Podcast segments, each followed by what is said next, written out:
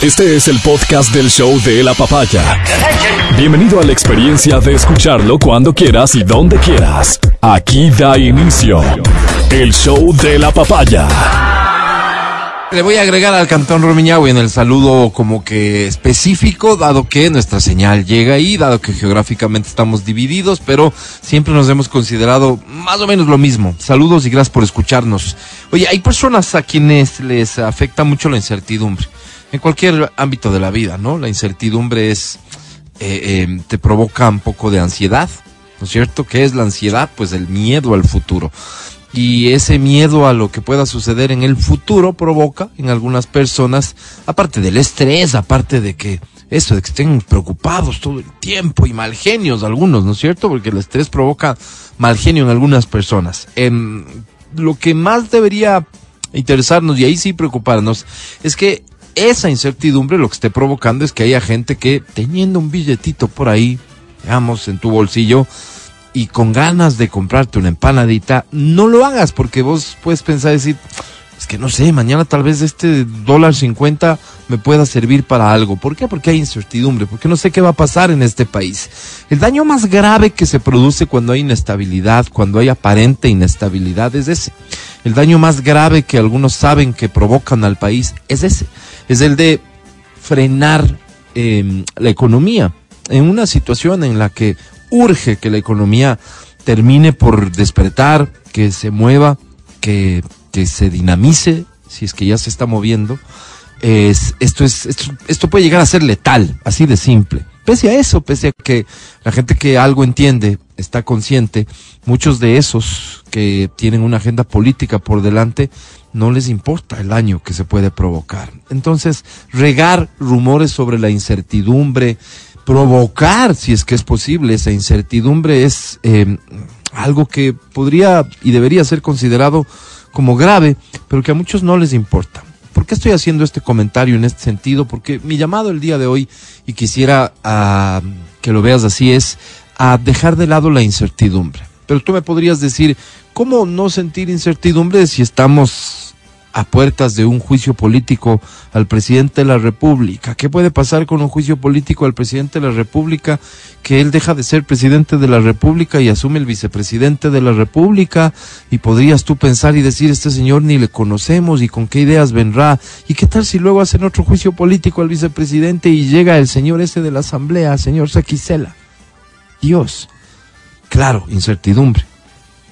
Incertidumbre porque no sabes quiénes van a llegar a tomar qué medidas. Entonces, pese a que hay personas que están jugando a que esta incertidumbre permanezca y crezca, quisiera yo hacerte ver algunas cositas que lo que buscan, te insisto, es que desaparezca, al menos en este sentido, la incertidumbre.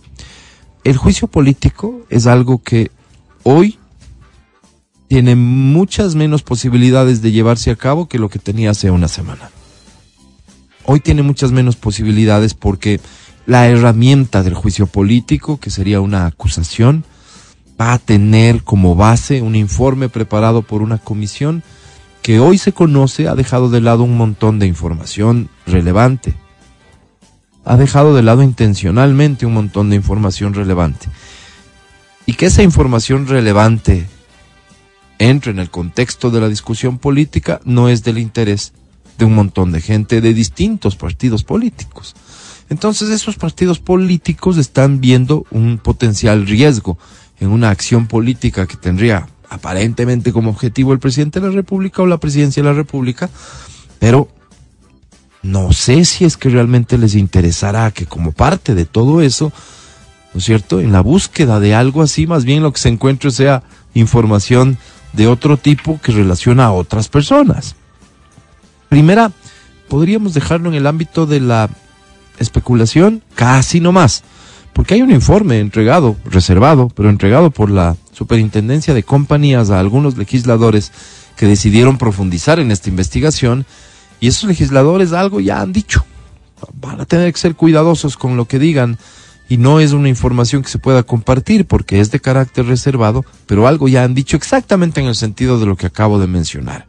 Si eso tú lo analizas de la mano con las reacciones más recientes de algunos líderes de algunos partidos que advierten no un apoyo irrestricto y con ojos cerrados a la propuesta de juicio político, sino que algunos dicen, si no participamos en su elaboración, no cuenten con nosotros. Si no, primero vamos a tener que revisar antes de, saber si apoyamos o no. Todo esto es un cambio de posición interesante, interesante porque esos votos sí estuvieron para aprobar el informe inicial.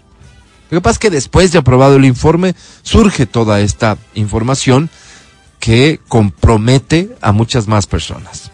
¿Ok? Pero luego está un escenario que es todavía más claro. Y es el escenario estrictamente político electoral.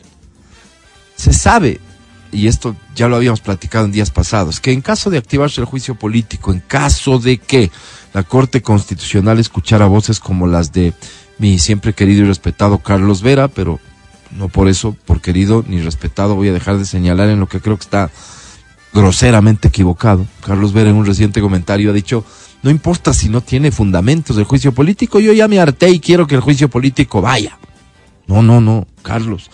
Ni aunque tú ni Isa quieran algo, si no es algo que se enmarca en la ley, en la constitución, no puede pasar.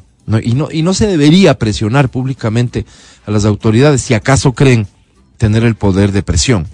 Compartir su opinión en medios de comunicación no es lo mismo que compartirla en un ambiente privado. Creo que ahí la opinión tiene que ser un poco más medida, tiene que ser un poco más responsable. Pero no se trata de eso, no se trata entonces de que aquí hayan instituciones que puedan hacer las cosas por encima de la ley y la constitución. En este país se han hecho, se han hecho. ¿Que podría darse? Podría darse. El hecho es que hoy no le conviene a nadie que eso suceda, porque eso nos llevaría a un escenario de elecciones en seis meses. Y como lo habíamos dicho también la semana pasada, ninguno de los partidos que está trabajando para hacerse del poder en el 2025 está en condiciones de enfrentar una elección anticipada. Ninguno.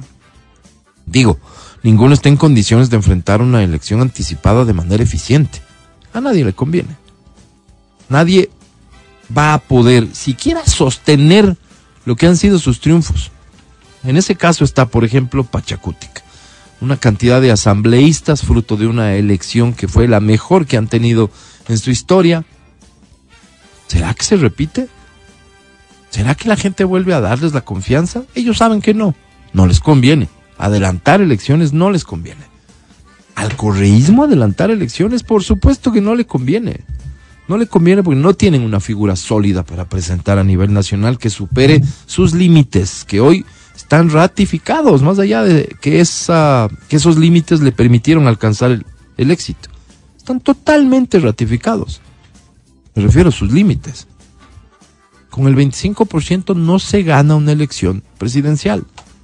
Y además, teniendo ellos claramente un enfoque hacia conseguir la anulación de los juicios de Correa, sabiendo que eso le devuelve derechos políticos, sabiendo que podría ser candidato a vicepresidente, si es que todo toda esta barbaridad llegara a ocurrir, pero que es su objetivo, entonces sí saben que su potencial podría crecer por la presencia de Correa, al menos esa es su lectura. Habemos quienes pensamos exactamente lo contrario, pero esa es su lectura. El Partido Social Cristiano, más allá de por ahí algunos globos de ensayo promoviendo al jefe de bancada hoy, el señor eh, Torres, está claro que no tienen una figura nacional que les pueda conducir a aspirar o a creer que esta es una buena oportunidad. En ese sentido, entonces, lo que el país debería hacer y esta incertidumbre desaparecer y conducirnos hacia pensar en otras cosas que son las realmente importantes. Uno, uno, empujemos el país hacia una verdadera reactivación económica. Entonces la incertidumbre es enemiga.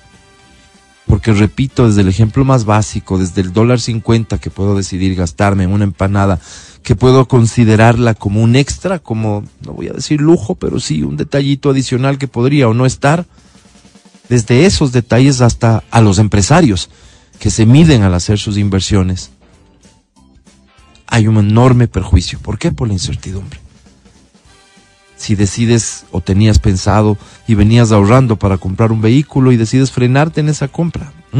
Grave perjuicio para la reactivación económica.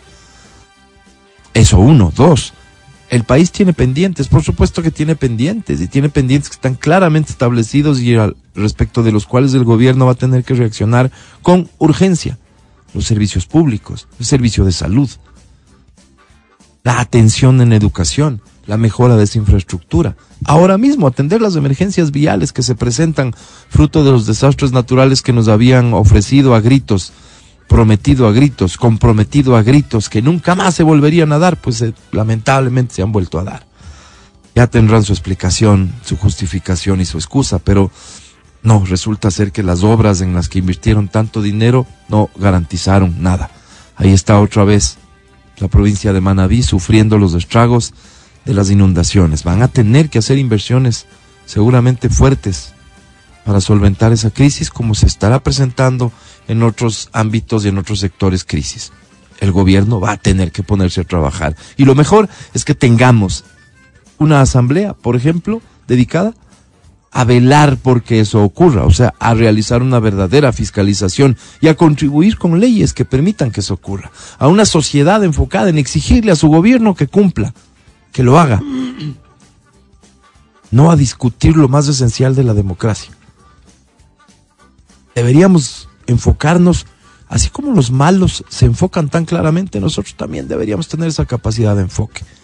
Y un tema adicional después de las gravísimas denuncias de fraude que existen hoy, Blasco Peñorrera a esta hora en Guayaquil estará presentando las pruebas y exigiendo, solicitando, no sé qué es lo que corresponda y el término adecuado, que se repitan elecciones de algunas dignidades, entre esas ni más ni menos, alcaldía y prefectura de Guayas, alcaldía de Quito, porque él está presentando pruebas que demuestran que se ejecutó un fraude.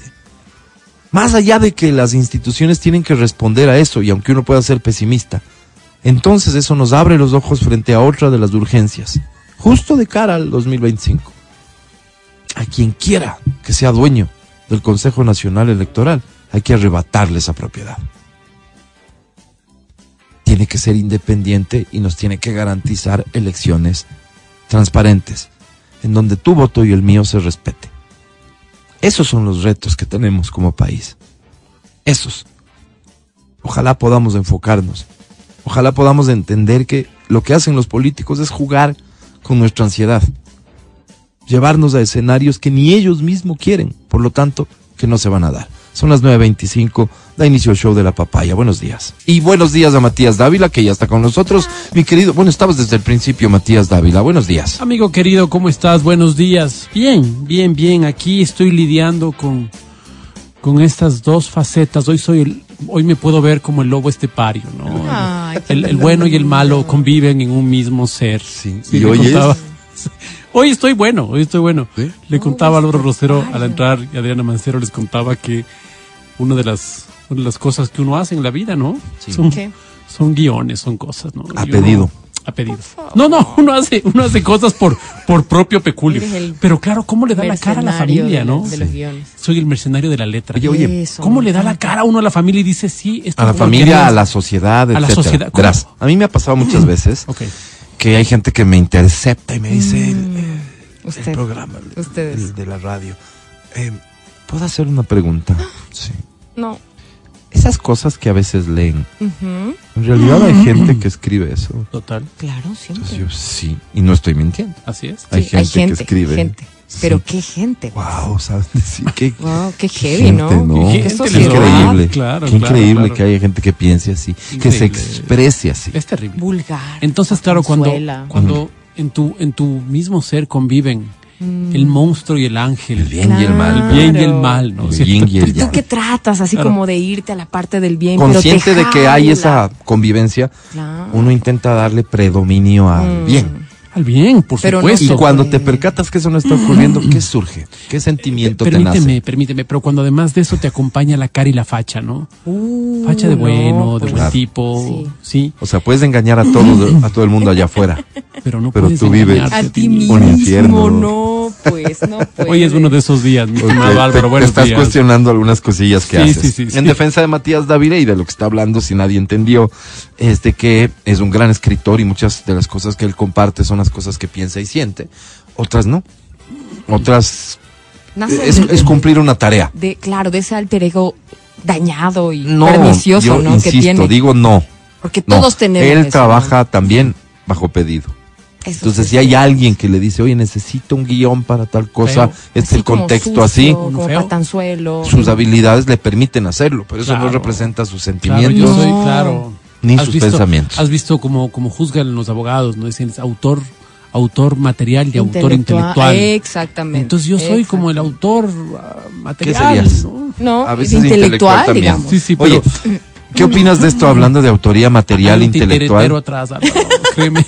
Oye, ¿qué opinas de esta discusión? Déjame te enfoco en algo más serio, pero que me parece interesante. A ver, Eh, hay una discusión que se está armando, que se armó en días pasados, no, no ha tenido mayor relevancia, pero me parece que es importante.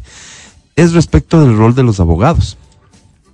Ya, eh, ahora mismo, a propósito del caso Sino Hidro, hay un abogado muy famoso, muy reconocido, que está, que ha sido involucrado con, con este tema y se le acusa de haber recibido coimas. ¿ya? Eh, más o menos, su defensa más básica y elemental es, eso no es coima, son honorarios. Y veo a muchos abogados decir, es una locura pretender sancionar al abogado por hacer su trabajo. ¿ok? Eso a mí me lleva a pensar, yo que soy tan elemental y tan básico, me lleva a pensar y digo, un abogado que defiende a un criminal, a un delincuente, a un narcotraficante.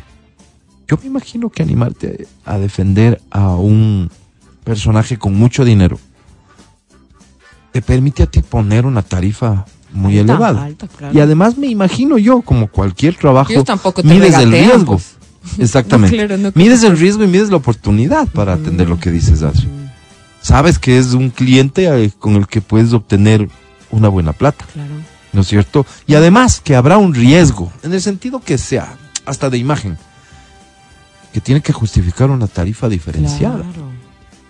Y esto tal vez te ha pasado a vos en el ámbito en el que trabajes, cualquiera que sea. Que te O sea- niegas a trabajar con ciertas marcas o ciertas tendencias porque dices, no quiero encasillarme o que mi imagen se vea Y dañada. si es que llega una propuesta económica, ¿Qué me ha pasado? ¿No es cierto? Claro, yo como locutora, por ejemplo, me han llegado marcas o temas políticos y yo he tenido que pensármelo, pero me ofrecen el doble, el triple. Yo digo. ¿será? exactamente. Pero tú piensas a futuro y dices, ¿será que esto va a ser como mi cruz? Ajá. Y que de pronto luego no, no, la gente no quiera trabajar conmigo en otros proyectos y así. Entonces tú te la piensas. piensas de cuánto te puede afectar. Claro. Eso representa un riesgo y cuando te decides aceptar seguramente ese riesgo se traduce en un número. claro, pero a ver, aquí, sí, aquí sí, vamos sí, a definir algunas cosas, ¿no? Sí. Qué, qué complicado el tema que planteas. Em, un asesinato. Y un tipo que jale el gatillo. Sí, pero atrás de ese tipo que jale el gatillo hay alguien que ordenó que se jale el gatillo. Y detrás del que ordenó hay un abogado que está defendiéndole, un abogado que está cobrando Siempre, para eso. O sea, que está, que la, la misión de él es esta. Sea un, por ejemplo, la fiscalía te pone estos abogados del Estado. que- Sí, ¿cierto? o sea, no sé si Sí. la fiscalía, pero Ah, No, sí, sí, sí, sí. el- Ya. Ya. Entonces te ponen este abogado del Estado que, que te defiende. ajá, un Pues defensor claro, público. Un defensor público. llama. Y este defensor público tiene que hacer su trabajo, ¿no? Estamos en el segmento aprenda de Sí, de leyes juridicidad con gente que no con sabe. gente que no sabe. Exacto. Entonces, ese por una parte. Entonces vos dices, pero ¿yo lo haría? ¿No lo haría? ¿Qué, qué, qué haría en este caso? Vamos a poner otro ejemplo. Un ejemplo en el que nosotros estamos un poquito más cerca. Yo soy, tengo una experticia en estrategia comunicacional. Sí. O sea, yo lo que hago es estrategia de comunicación. Sí. Me formé para eso, he leído Sí. para eso y todo. Sí. El día de mañana viene una empresa que me contrata. O sea, yo me formé para que me contraten las empresas, Claro. para situaciones de crisis. Yo Claro. hago comunicación en crisis. Ajá.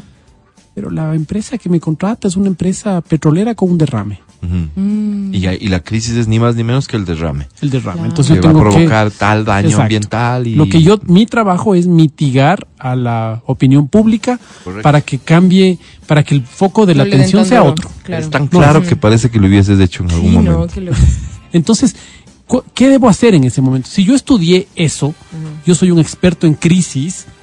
¿Quién quieres que me contrate? ¿La dulcería porque están vendiendo menos? Claro. Eh, ¿La Cruz Roja porque No, quisieran tener un nuevo servicio? Tienes una especialidad en crisis y eso quiere decir que lo que vas a enfrentar son situaciones de crisis. Exacto. Que le tienes que dar la vuelta. Tienes soy- que soy enfrentar situaciones. Exacto. Ese es el tema, ese es el tema, ¿ok? Ese es el tema. ¿En dónde está la línea que no se debe cruzar? Me imagino yo que dentro de la formación de los abogados, en este sentido, hay mucha discusión, ¿no es cierto? Porque habrá una línea, pues, o sea, habrá un terreno sobre el Claro. cual no puedes andar. Claro. Pero todo el mundo, partiendo de que todo el mundo constitucionalmente tiene derecho a la defensa, entonces quiere decir que para eso va a tener que existir un abogado. Pero por eso hay ese término. Y tú no "Ah, quiero puedes un ir". abogado sucio, te dicen así. Quiero un abogado, pero así mañosón, que, no, que sepa. mañoso. Eh, también Por voy a ir es- a eso, pero mira, Mm. ese abogado, el que cumple su rol de defender al culpable, porque tiene derecho a la defensa, ¿está haciendo mal? Uno tendría que decir claramente, no, no, No, está no, haciendo no, mal, no. está cumpliendo su trabajo. Pero ¿cuál va a ser a su trabajo? punto, pues. ¿Cuál va a ser su trabajo si es que se sabe que es culpable? ¿Cuál es? Claro. Y que tú te das cuenta sea, como abogado mismo que, obtener, que el otro tiene la obtener razón. un veredicto irreal, o sea, falso. No, no creo, pues. ¿Cuál va a ser? Me imagino No que dentro de perder tampoco. los tamices que te da la ley, las interpretaciones, podrás y tu habilidad dependerá El- el de. sistema ah, mira, de la vida, claro. Vamos Sí. a darle la vuelta y, aquí en y- esta y- parte. y- y- y Claro. sabes que sí, ok, culpable, pero En su defensa. Claro, la presión, mira, no está bien este, Psicológicamente. eh, psicológicamente. ¿Qué sé yo? ¿Cuándo- cuándo- Entonces no recibe una pena de 15 años, sino de 7. Cuando tu mamá te daba Ganó. en las nalgas por, por tu bien, pues. Bueno, malo. Hoy muchos psicólogos podrán decir, no, no, eso no se hace, no, tienes que topar. Otros dirán, gracias a que me dio, soy lo que soy. Correcto. Entonces, bueno, malo, y todo y todo será muy, muy subjetivo Mira. y muy individual, ¿no? Y esto nos, no- nos traslada al escenario que vivimos hoy con indignación. Eh, deja al abogado, ve al juez. El juez que está administrando justicia. El juez que tiene un marco en el cual tiene que actuar. El juez puede estar convencido de la culpabilidad de Matías Dávila, pero resulta ser que su abogada hábil como es, Adriana Mancero, plantea las cosas de tal forma, haciendo uso de los recursos que la propia ley te da. Claro. Y que además de eso, la parte que acusa hace muy mal su trabajo. Claro. El juez tiene que administrar esas herramientas y va a tener que Obvio. decir, Con las pruebas. don Dávila es inocente. Gracias. Gracias, Álvaro. Entonces que toda la sociedad... Es la habilidad, realmente sí es la habilidad de encontrar por dónde, es como, Claro. como un laberinto, saber Claro. por dónde salir y ya. Claro. Y entonces la sociedad podría condenar a ese juez. Decirle, este juez dejó libre Sabe que... a este sátrapa. Sí. ante esas, ese, ese tipo de discusión, ¿por qué se ha evitado esta discusión? Porque seguramente hay mucha mañosería también detrás de todo esto. Y hay el uso intencional de los huecos que la ley tiene, porque la ley fue creada para eso. O sea, quienes en algún momento tuvieron el chance de incidir en la creación, digo cualquier cosa, del Código Integral Penal, probablemente tuvieron la frialdad, la maldad de decir, hay que dejar estos huecos porque en algún momento nos podemos beneficiar de ello. ¿Quién podrá administrar mejor la herramienta sino el que mejor la conoce? Pues la herramienta ni más ni menos que es la ley. Entonces tendrás grandes abogados con grandes capacidades para qué? Para conducir las cosas por donde quieres, para llevar al error a la parte contraria. ¿En qué consiste realmente la calidad de buen abogado? Complejísimo, Total, complejísimo, pues estamos Total. hablando de administrar justicia. total. Claro, y el Mira- éxito me imagino que se, claro, obviamente se mide en los juicios ganados, pues. Entonces tú dices, ¿qué Absolutamente, ese hago, es tu pues? currículum, supongo Claro, yo. ya llevas el juicio Piensa en un avanzado. tema civil, demanda, dinero. Claro, pero eh, eso. ¿Dónde está- el éxito? Te concedí en tu demanda pues, y ahí te dan tal tu- cantidad de Pero extrapólale a cualquier, a cualquier em, Actividad. profesión, claro. claro. El, el abogado, el abogado, el, perdón, el médico argentino que se negó a hacer un aborto y que le votaron del trabajo. ¿no? Ajá. Sí, bueno, mi obligación era esta, tal vez, porque estaba exigiendo la, la, la paciente. Porque y tenía- míralo al revés, el que lo hizo cuando no había un contexto jurídico que lo permita, pero porque se estaba muriendo su paciente y lo llevó a cabo. Claro, claro. Complejo, sumamente complejo. Entonces todo va a pasar por la, la interpretación personal. Correcto. del bien y el mal. Correcto. Sí. Por eso no debería resultarnos tan fácil juzgar. Claro, sumamente complejo. Pero estamos hoy, al menos hoy, de un tiempo a esta parte, estamos viviendo un mundo en el que de eso vivimos, de juzgar. El escenario de las redes sociales son el escenario en donde juzgamos, en donde nuestras opiniones se expresan en términos de fallos judiciales. De cualquier cosa, de cualquier tema. Si de fútbol, si del estado de las calles, si del costo de un de, de algo que comes, del bolón de Tere, Ay, qué. ¿no es cierto? De la guagua de pan y la colada del cirano. Llegamos y condenamos. Y es ejercer nuestra libertad de expresión, por supuesto. Pero nos estamos haciendo daño, creo que también tenemos que reconocerlo. Nos estamos haciendo daño. Nos ha resultado muy sencillo generar opinión sobre temas que incluso desconocemos. Y eso no creo que esté bien, pues. Claro, Ni para nosotros, ojo. Claro. Ni para nosotros. En algún momento alguien te enrostra tu ignorancia y tu desconocimiento. Y encima a veces somos buenos hablando o escribiendo. Y lo decimos con una firmeza, pero con tanta ignorancia. Pero enérgico. ¿No es cierto? Siempre lo he dicho. Delicado tema el del Oye, abogado pero- Carmiñani, oye, este pero- que está ahora en discusión. Pero siempre va a haber esa dosis de ignorancia. O sea, hay, hay intelectuales de primera línea en este país que son sumamente ignorantes. ¿Y por qué son sumamente ignorantes? Porque desconocen partes importantes. O sea, em, yo creo que nos acostumbramos, un país, un país con, con una educación bastante deplorable como es este, está acostumbrado al que habla alto, el que habla rápido, las formas- el que las formas se- ganan, las, se las imponen. formas se imponen a, la- a la- los fondos, definitivamente. Sin duda. Entonces, claro, frente a esto, al bravucón, al que te dice las cosas en la cara, al que escribe cualquier cosa, entonces le uno, crees más, ¿no? uno se ve sometido, o, o el tipo, o, o recuerdo cuando los hermanos evangélicos, a quienes mando un saludo enorme, me abordaban en la calle y me decían. Hermano, a ver, eh, amigo, amigo. sí, cuando te mueras, ¿sabes dónde vas a ir? Y yo decía, em, ¿dón- ¿al cielo? ¿Dó- ¿Dónde. ¿Y cómo se llama tu Dios? Ah, y no sabía qué contestar. Decía, ¿cómo me lo saco de encima? ¿Por qué? Porque querías agradar, no querías porque, equivocarte. porque quería sacarme de encima a este fulano. Entonces, eso se llama un carisma, ¿sí? Que es un proceso de ventas, si quieres. Hoy, evidentemente, estoy faltando al respeto al, al, al- al credo Como porque no es, te vendían no es, aspiradoras. no es una venta. no es una venta. ¿no es cierto? Es un proceso de Es convencimiento. más bien una compra. Es un proceso lógico de convencimiento. Eso es lo que es, ¿sí? Em, muchos podrán decir que incluso ahí estoy pecando de, de, de- de lo que sea, porque es, es un tema Bueno, de una fe, etcétera, disculpa, etcétera. pero, pero Sí. es para que se entienda. Entonces, em, este, ¿cuál era el problema? Que yo me estaba enfrentando a personas que se habían aprendido de memoria 20 versículos, que habían ido a clases seguramente, que habían no estado en estudios bíblicos. para Entonces yo no pues. podía defenderme, porque ellos a cada pregunta me respondían, a cada pregunta, y con ese afán decidí leer yo la Biblia y dije, con resaltador en mano, vamos a ver. Sí, ya Para tenía, discutir ahí. ya tenía marcado el terreno y dije, ok, ahora sí estoy listo. Pero cuando ya estuve listo, Álvaro, me pasé a ese bando. Porque me encantó, ¿me entiendes? claro, pues. Pero claro, Entonces hoy, ellos lo lograron. Hoy lo lograron, por Claro. supuesto. Hoy que ya, que ha pasado el tiempo, puedo decir, hoy que ya conozco, no soy un experto, no soy un teólogo, ni mucho menos, ya tengo el, Pero el no eres un perfecto ignorante. Ya no. Entonces, esas cositas básicas, no, ya no. Mm. Nos sentamos si quieres y Pero conversamos. eh, esto en el Ya. contexto de lo que estábamos hablando te da derecho de hablar, pues.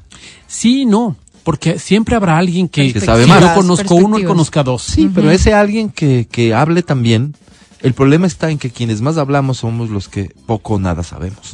A eso voy. Claro, claro, A claro, eso claro, voy. claro. Y que entonces las personas que hablan sabiendo casi que tienen el mismo nivel que el que habla sin saber. Pero La misma exposición Sí. y menos exposición Sí. en algunos casos. yo te dije, si yo sé uno, hay uno que sabe dos. Claro. Pero ese, para ese dos, hay uno que sabe cuatro. Seguro. Porque ese... Lo ese- que no existe hoy, Mati, ¿a qué- eh, eh, esto es lo que quise decir. Lo que hoy no existe es una lógica de al que sabe cuatro darle una exposición o que le reconozcamos como el que sabe cuatro. O simplemente sabes Tal quién. vez yo a vos, porque hablas más bonito, porque decías las formas se imponen, Te la crees. te doy más, te doy más credibilidad Claro, a vos. pero claro, vos sabes claro. uno más. pues. Ahora, Álvaro Rosero es una persona que defiende sus posiciones políticas. ¿Eso le es un tipo malo? Yo estoy en contra de sus posiciones políticas. No.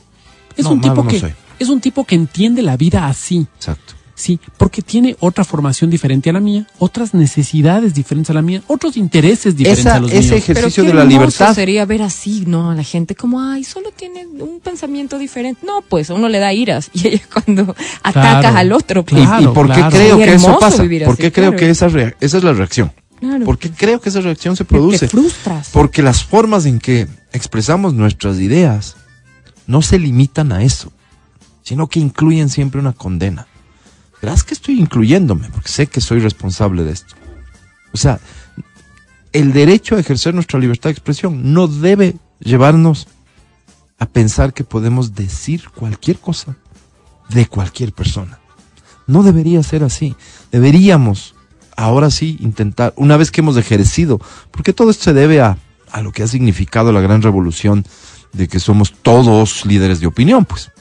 O sea, toda, la, toda persona que tiene un tweet, el rato en que le pegó un tweet, se siente un liderazo de opinión. Claro. Para, para uno un tuitazo será algo que merezca unos 20 likes. Claro. Imagínate, 20 personas me han dado la razón. Claro. Eso me motiva, me incentiva y demás. Asumamos la responsabilidad de eso. Es, es a lo que creo que tenemos que encaminar. Y a eso súmale esta civilización del espectáculo, como dice Vargas Llosa, donde yo me subo al ring y soy más importante que el resto. O sea, lo que importa aquí, lo que le importa al oyente es la bronca. Eso es muy importante. Es muy importante que yo pueda sostener la bronca. No que tenga la razón, no que diga la verdad. Eso, eso es irrelevante. Es más, ¿cuántas cosas se han dicho en micrófonos a lo largo de la historia que después cuando hay que rectificar, cuando han pasado los años y hay que decir, oigan, ¿se acuerdan este juicio? Esto no ha sido así. No lo decimos. No nomás. O se dice ya de una manera mínima que Exacto. tiene ningún impacto frente Ningún al que impacto, exacto. Entonces, claro, cuando, cuando privilegias, hoy está muy de moda en, en, la, en las redes sociales esto de las, las confrontaciones, ¿cómo se llaman? Los debates. tuvo. Entonces, un tipo debate ideas con otro y tienes que ganar el debate. Obvio. Oye, ¿para qué tienes que ganar? No Si, entiendo va- si para vas qué. es a ganar. Sí, la, la idea no sería mejor que quieres conocer mi punto de vista, yo te lo doy con muchísimo gusto. Yo no tengo que demostrarle nada a nadie, pues. Tengo que demostrármelo a mí mismo, en mi vida personal. Y hay cosas que evidentemente no puedo demostrarlas. Entonces mi lucha es contra mí mismo, no es contra nadie más. Hay un montón de cosas por corregir. Sí, sí, y sí. todos sí. somos parte de eso. Sí, sí, sí. Y creo que ese será el equilibrio que nos permita considerarnos que todos somos parte de un ambiente digital en el que efectivamente nos podemos expresar libremente. De lo contrario, seguiremos siendo presas de un montón de vicios que no nos están conduciendo, como la evidencia lo, lo- lo- lo resalta, no nos están conduciendo a una mejor sociedad. O sea, el hecho de que hoy todo el mundo pueda decir y opinar no le ha dado a la sociedad mejores niveles en nada. Solo ha incrementado la confrontación. Eso va a ten- vamos a tener que corregirlo. Por supuesto que sí. ¿De qué forma es lo que todavía, me imagino, nadie ha logrado determinar? Por eso es que no se están implementando medidas en ese sentido en ningún lado. Y lo único que se les ocurre, como ahora mismo acaba de ocurrir, por ejemplo, Estados Unidos. Prohibición, ¿qué tal? Prohibición a sus funcionarios públicos de usar TikTok. Sí. ¿En serio? No. No sé, pero podría ser, ¿verdad? Ah, Ah, ¿Ah? claro, claro, claro. O sea, la prohibición como, como herramienta para, para intentar controlar no va a funcionar. Vamos a tener que desarrollarnos y vamos a tener que poner de nosotros. Adri, ¿todo bien? buenos días, sí, bien. El podcast del show de la papaya. Con Matías, Verónica, Adriana y Álvaro. Oye, pasando a otros temas, ¿qué tanta mm, cercanía has permitido a tus padres tener con tus relaciones amorosas o, o les permitiste? ¿Qué tan interesados estuvieron en algún momento cuando, cuando todavía estabas en la búsqueda del amor, si ya eres alguien que tiene su vida hecha en ese sentido? O al día de hoy, ¿qué tanto les has permitido a tus padres participar en, en, en que opinen, que digan algo? Claro. ¿Has buscado su opinión? De pronto apelando a su sabiduría. O mejor ocultas, porque dices, chuta, sí tomo muy malas decisiones y de ley me van a Además, decir, como me este gustan un- estos murciélagos. Exactamente. así, O sea, este. dejando de lado ese temor plenamente justificado en algunos casos. Claro. Eh, eh, ¿Qué tanto has permitido? ¿Qué tanto será normal en nuestra sociedad que papito o mamita participe, aunque sea dando una opinión? Sí participan. pues. Ese es, mijita, el que... Sí. Mamita, ¿Sí? te vi unas fotos. Ese, Oh, qué tan, qué tan hoy vigente está el hecho de, eh, bueno, pero ya traerásle a la casa, pues no, al que con el que anda saliendo. Es que ya te ven en las redes y uno los tiene que bloquear, pues. Porque ya Claro, ¿A yo un tiempo, ¿Bloquear a yo un tiempo bloqueé a mis papás, por supuesto. No, todos sabían. Y los primos, todos. Pero yo dije, primos, todo bien. Pero mis papás, yo los tuve que bloquear un tiempo, porque además comentaban. No, horrible. Ya se salió de control, ¿no? Ya. Entonces ya mi mamita ponía así O como sea, el- tú querías la mantener manito, el más bien oculta tu vida sentimental. Sí, sí, no, mi vida en Sexo general, afectiva. claro, porque no uno sube cositas. Y yo digo, ¿y ahora? Y claro, y de repente veía en los likes mi mamá y decía, no. Pero ese like de tu mamá estaba significando algo, Claro, algo. I'm watching you, te estoy viendo, claro. O ponía el pulgarcito arriba como, ponía, o sea, en fotos random sin sentido ponía un pulgarcito y Claro, decía, ¿qué claro, es eso? claro. Es como una amenaza, alguna cosa así. Sí. Y yo dije, les voy a bloquear. Y se dieron cuenta. Y me dijeron, ya no nos sales. Esa es la frase que usan. Ya- ya no es sales. frase que usan. Claro, ya no nos sales. Y yo digo, ¿en dónde? ¿Cómo? bloquear, Dios sí, sí, ya no nos sales. Y por ahí tu hermana me dijo que has subido no sé qué, que te has ido no sé dónde. Dije, ¿cómo, mami? No, ¿Qué pasa? pues, ¿Qué ha ¿cómo? de ser? Me tocó otra vez incluirlos nuevamente en mis redes sociales. Los desbloqueaste. Pero yo creo que ya con el tiempo, o Sí. sea, uno, al principio como que sí se preocupan, ¿no? Con quién sales. Ya pues estás más grande, no sé. Sí, a ver. Hay como dos etapas, pienso. Cuando eres muy joven, Ajá. muy, muy joven, que dicen, oye, ¿con quién andas? Claro. O sea, quiero ver tus primeros novios, ¿con quién, con quién sales? Mm. ¿Qué hace? Mm. ¿A qué se dedica? Este, y luego hay un tiempo donde te medio te abandonan porque saben que todo bien, que estás disfrutando la vida y luego se vuelven a preocupar, tipo 30. Y ahora, claro. ¿con quién va a terminar esta? Pues? Sí, sí, sí. sí. Ya, y otra vez te dan seguimiento. Ok, Pienso que funciona intentemos así, ¿no? analizar estas etapas, pero reconociendo también que esto ha venido cambiando a lo largo del tiempo. Venimos de una época en la que era lo, lo básico, lo esencial, que un muchacho que tenía interés con una muchacha sabía que para salir, ya, ya como, como pareja, digamos, aunque no sean novios todavía, pero una salida, un date, iba a tener que ir a la casa de ella. Claro, te investigan. Era raro el hecho de que la chica salga sin que él tenga que ir por ella. Al menos ese era el ambiente en el que Y yo me saludar. desenvolvía. Entrar a la casa, padre, presentarse, claro. pues. Sí es. Es que mis papás te tienen que conocer. ¿Cómo me van a dejar salir contigo si no te conocen? Claro. Claro. Ahí es donde te hacen una pequeña entrevista, ¿no? De hecho, sí. Pequeña, ¿no? Como En ¿qué- algunos casos hace, era pequeña entrevista, en otros estudia, casos era un todo un proceso de inteligencia en qué se van, a Claro. dónde van. tremendamente sofisticado que, que a uno le generaba o terror o te engañaban y era tan sofisticado que salías encantado pensando que les caíste muy bien Claro. y después no te dejaron volver a salir con Así la es, chica, así ¿no? es, bueno, es. de todo esto venimos de eso a me imagino yo que este ha sido un proceso en el que esto se ha ido un poco liberando y ya la presencia indispensable en la casa, o sea, ya lo queremos conocer era si la relación iba tomando ya un tiempito. O sea, no era la primera cita, la primera cita era me voy. Muchas veces me voy, sí, con unos amigos. ¿No? Segunda, tercera, pero ya cuando ven que estás saliendo con alguien, llegan los papás y te dicen, ok, ya quisiéramos conocer. ¿Y por qué cambió esto? Porque conocer a los papás se asumía como una señal de, de seriedad de la relación. Claro. Que tampoco había que darla muy rápido, pues. Claro, claro. No, ¿Verdad? No. Hoy, ¿qué está pasando? Hoy hay este contacto con los padres. No. Es, es, es, digamos, de todo el mundo. ¿Es, es normal que todo el mundo lo haga? No, no, no. Yo creo que no. Yo creo que ya No, ya esto, no.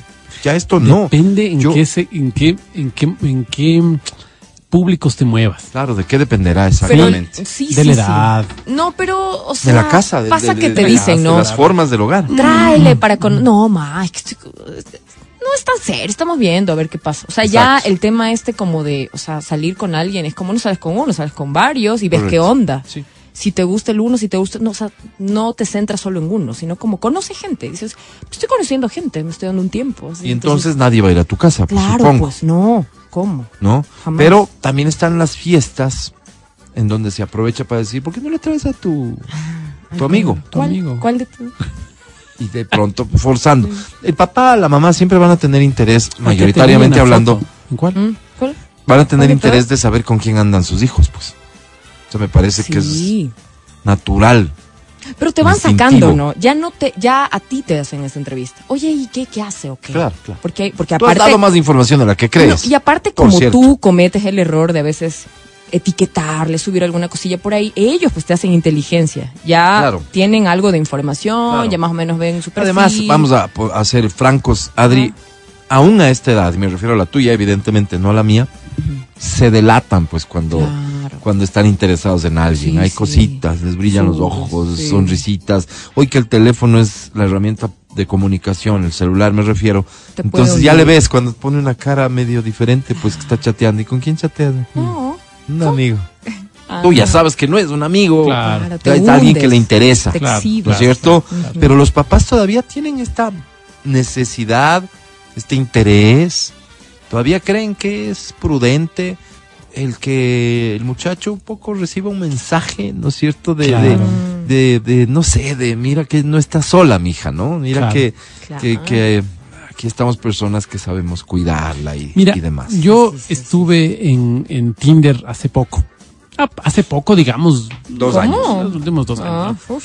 Entonces, eh, por un divorcio, me divorcié y empecé el tema Tinder. Esto fue desde hace cinco años en adelante. Ah. Empecé a conocer mucha gente. No cuadran los tiempos, Mati. Y ma- Hasta dos años atrás, que más o menos habías no decidido tú cosas.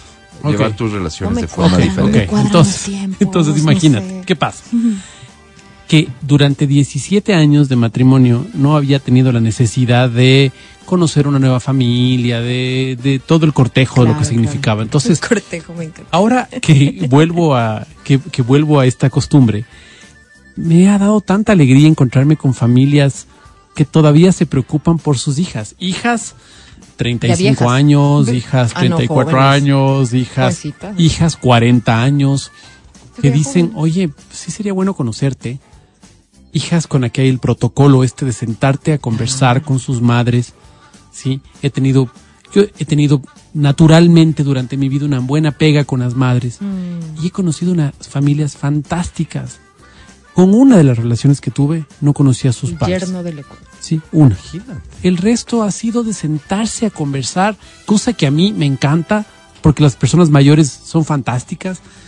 Y que he quedado con grandes amigos. Por eso hoy tienes tanto pegue, porque hoy ya las mayores son tus parejas. Claro, Claro, pues claro. ahora las señoras que tienen sus entonces, sus futuras entonces yo te podría decir, va, de mi experiencia, Ah. que me encanta. que- Imagínate que estas mujeres grandes, hechas y derechas, ya no deberían estar con las formalidades de Ujú. conocer a mi mamá, Pero mi mamá quiere con que le las conozcas. chicas creo que pasa un poquito más. Tal vez no con la mamá, tal vez con los hijos. Pero eso.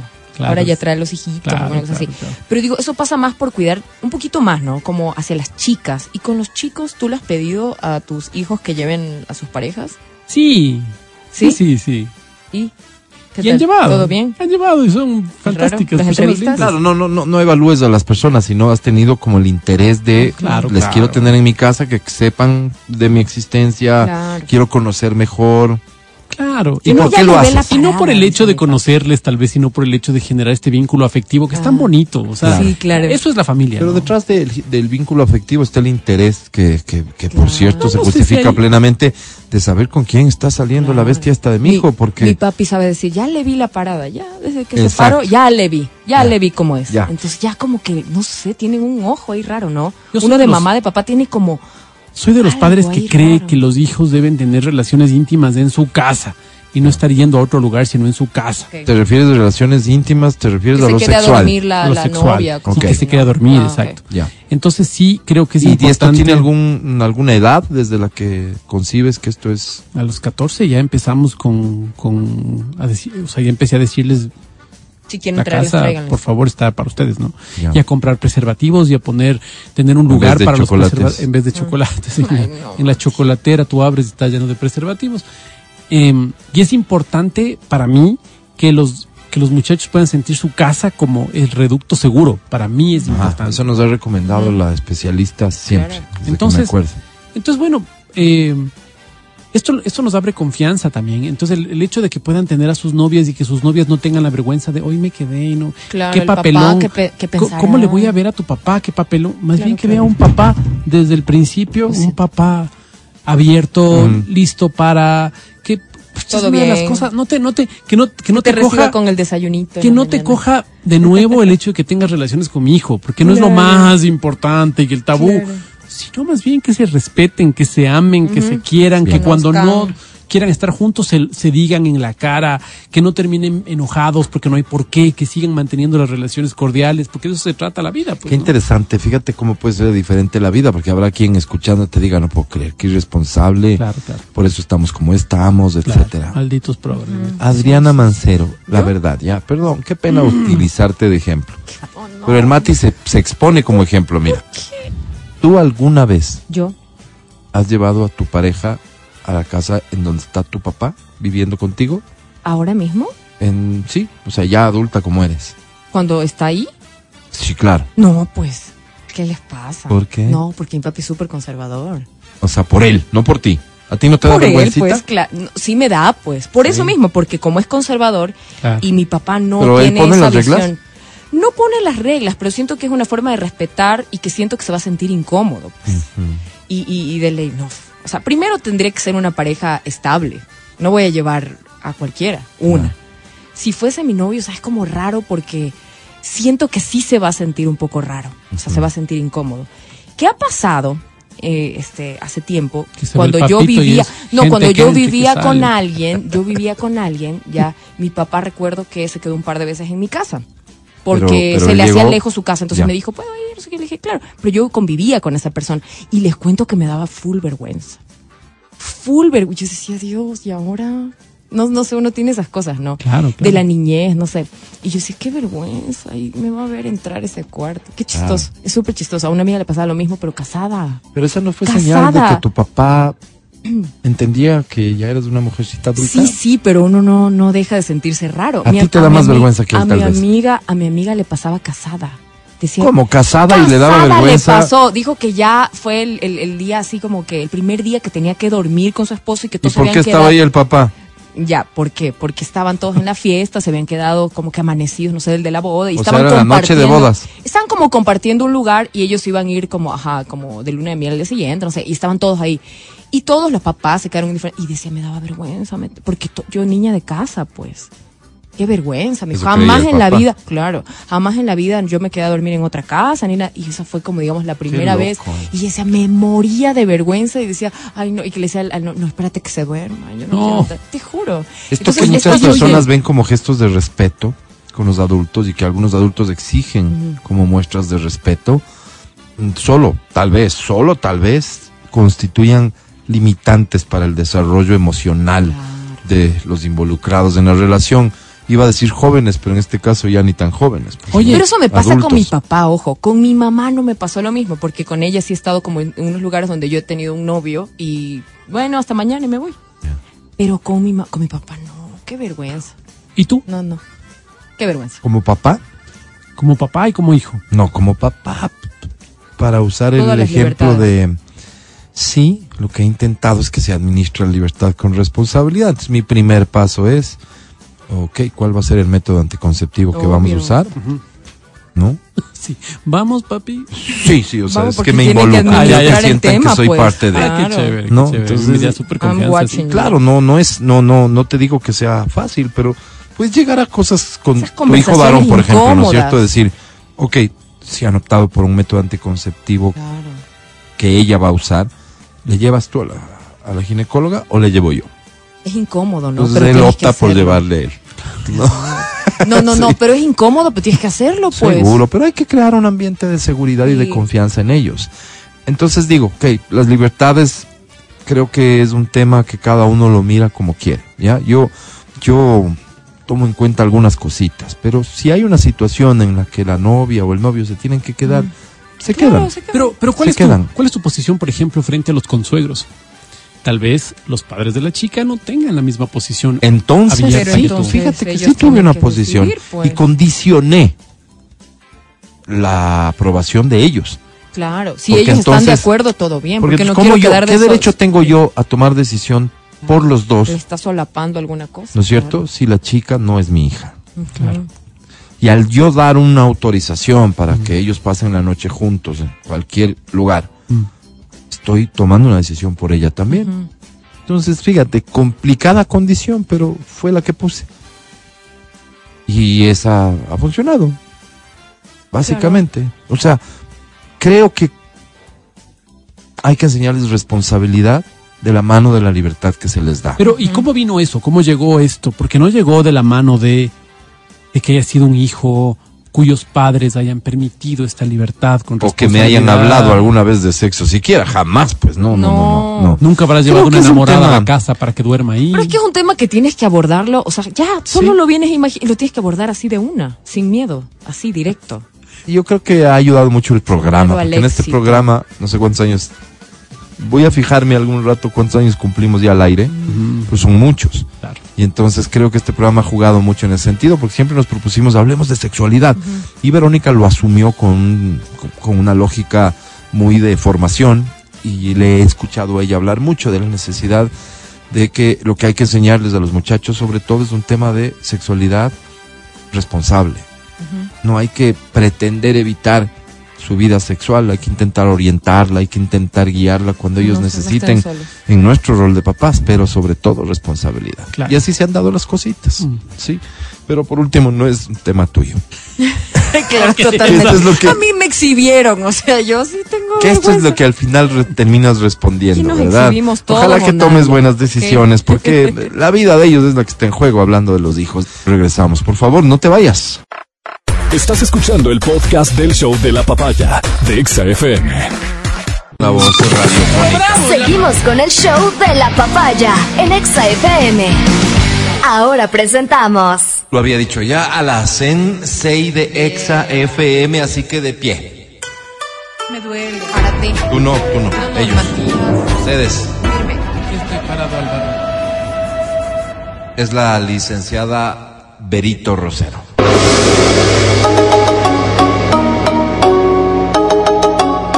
De Otavalo para el mundo. Qué bonita ciudad, Álvaro. Otavalo. Y el mundo también. Hoy continuaremos con algo que veníamos analizando ayer y que creo que ha sido de su interés. Algunos comentarios me hacían alusión ¿De qué hablaron ayer? a las fobias sexuales. Fobias sexuales, interesante tema. Que, que lamentablemente no las tenemos muy claras. Breve recuento. ¿viste? Cuando comienza el nuevo capítulo, la nueva temporada de una serie, viene un recuento. Brevísimo, por cierto. A ver, Vero. capítulo anterior. Aquellos, aquellos Ajá. hechos que pudieron haber generado traumas de nuestra eh, infancia, adolescencia, del desarrollo de nuestra vida y que hoy nos están generando problemas en nuestras relaciones sexuales. Y venían analizando. Denominadas como fobias. ¿Fobia por fobia?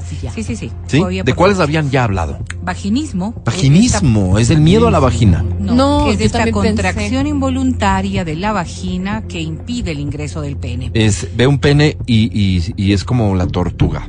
Sí, Mete la cabecita, se esconde. Sí, y de manera involuntaria. Se por retrae. Sí, la, la tortuga lo hace de manera voluntaria. Sí, Pero bueno, también hablamos de la gimnofobia, No que es en Miedo a gemir. Tampoco, ¿no? la vergüenza a la desnudez o la fobia a la desnudez.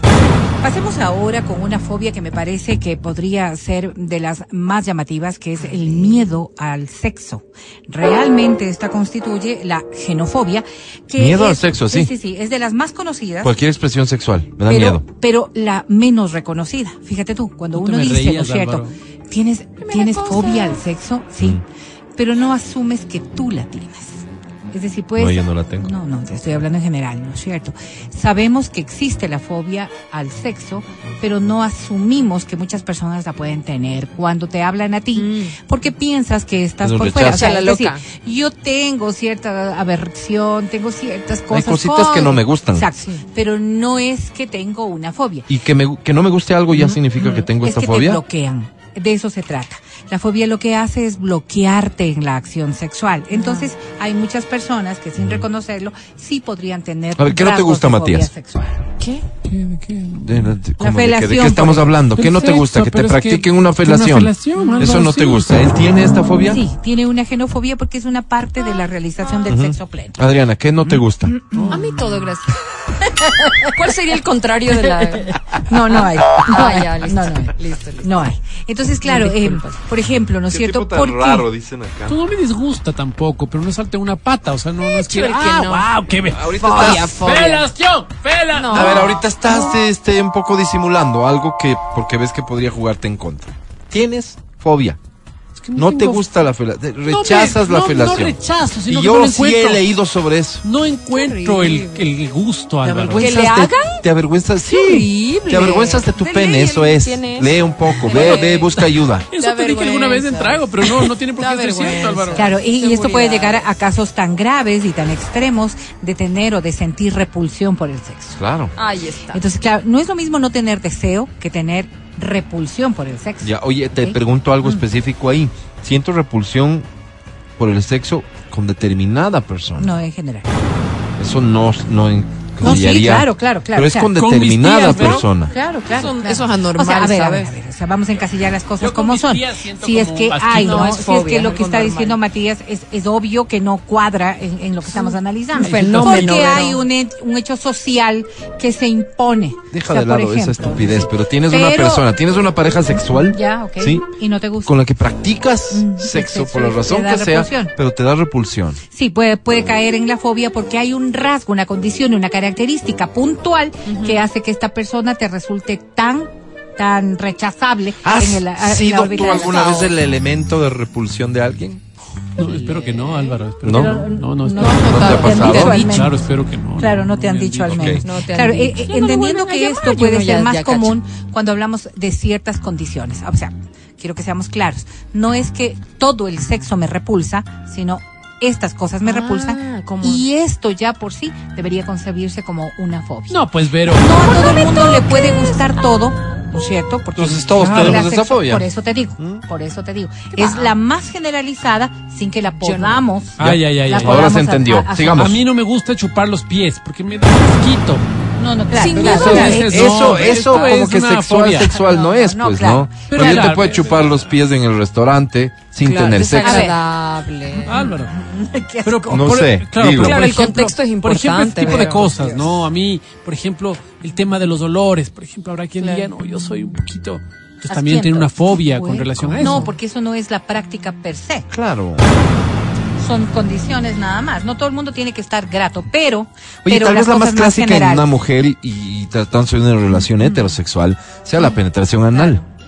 eh, siendo siendo parte siendo, parte de fuera si fuese día como día. como como un acuerdo no es cierto como una norma general pero tú rechazas y ahí decías tú rechazas este esta condición o rechazas con esta Y persona yo sí le podría decir, rechazas- tengo genofobia que hagas esta Exactamente. práctica. Tengo genofobia a la Genofobia. penetración y anal. y ya está. A Y la puedo tener yo como hombre. Entendamos Me la refiero a que no, a mí no me va a gustar Ay, penetrar a ver, un ano. Eso a ver, también, a ver, claro. pero entendamos la diferencia entre gusto y fobia. Pero eso dices ahorita. Álvaro. Claro, uno Vamos, se por favor, más ganar del miedo. Además, la diferencia hay que enfrentarla, entre hay que enfrentar gusto los miedos. y fobia, ¿no es cierto? No me Con la puede misma gustar, lana se pero no me genera una ansiedad. La fobia te cosa, genera ¿no? una ansiedad. Pero hablemos de este caso de la ansiedad. Entonces hablemos de ¿Cómo la fobia. la? Podría ser el caso. Enfrentándolas. No necesariamente. Pero claro, con la misma Pod- lana se cura el perro. Dale, está prueba, bien para el dale. chuchaqui. No es así. Podría ser el caso entonces de que una persona rechaza las relaciones anales Porque hay y una se fobia de por medio. una Ujú. fobia. Porque hay una fobia de por medio. Es decir, hay un rechazo porque hay una causa que le lleve Adriana, a. cúrate. No Y es esa lo causa- mismo que no me guste porque me sea duele. cual sea.